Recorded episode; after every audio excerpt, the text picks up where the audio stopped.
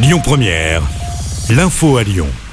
Bonjour Christophe et bonjour à tous. Un gros chèque pour le train en France. La première ministre Elisabeth Borne doit annoncer un plan de 100 milliards d'euros d'ici 2040 pour le transport ferroviaire, dont une première concrétisation sera le lancement de RER métropolitains dans toutes les grandes agglomérations françaises. Lyon serait concerné. Emmanuel Macron avait promis fin novembre la création d'un réseau de RER dans 10 agglomérations françaises. Nous sommes prêts à Lyon. C'est une politique dans l'intérêt de toutes et tous, avait répondu Grégory Doucet, le maire de Lyon. Dans l'actualité locale, on attend le verdict dans le procès de l'incendie mortel de la route de Vienne. C'était en 2019. L'incendie avait causé la mort d'une femme enceinte et de sa fille. Le feu était parti de la boulangerie au rez-de-chaussée. Les flammes s'étaient rapidement propagées dans l'appartement où vivait la famille. Trois personnes sont jugées depuis une semaine à Lyon.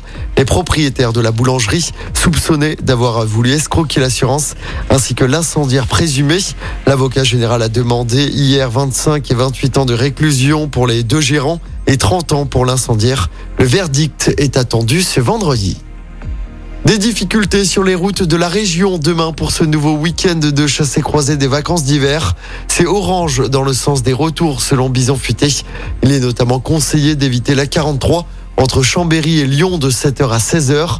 En revanche, drapeau vert pour aujourd'hui et dimanche, mais aussi pour demain dans le sens des départs. Et puis Pierre Palmade ira-t-il en prison ou devra-t-il garder son bracelet électronique durant son assignation à résidence? Le parquet a fait appel.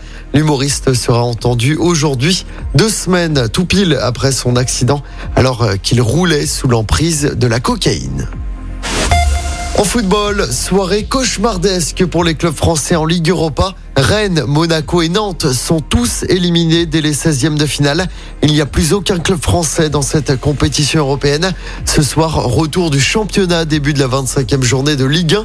Lille reçoit Brest à 21h. Je rappelle hein, que l'OL joue demain 17h à Angers et ce sera sans Alexandre Lacazette blessé encore. L'attaquant lyonnais pourrait faire euh, ce retour dès mardi pour le quart de finale de Coupe de France face à Grenoble au groupe Ama Stadium. Et puis du basket à suivre ce soir 25 journée d'Euroleague. L'Asvel reçoit les Fesses Istanbul à l'Astrobal. Coup d'envoi du match à 20h.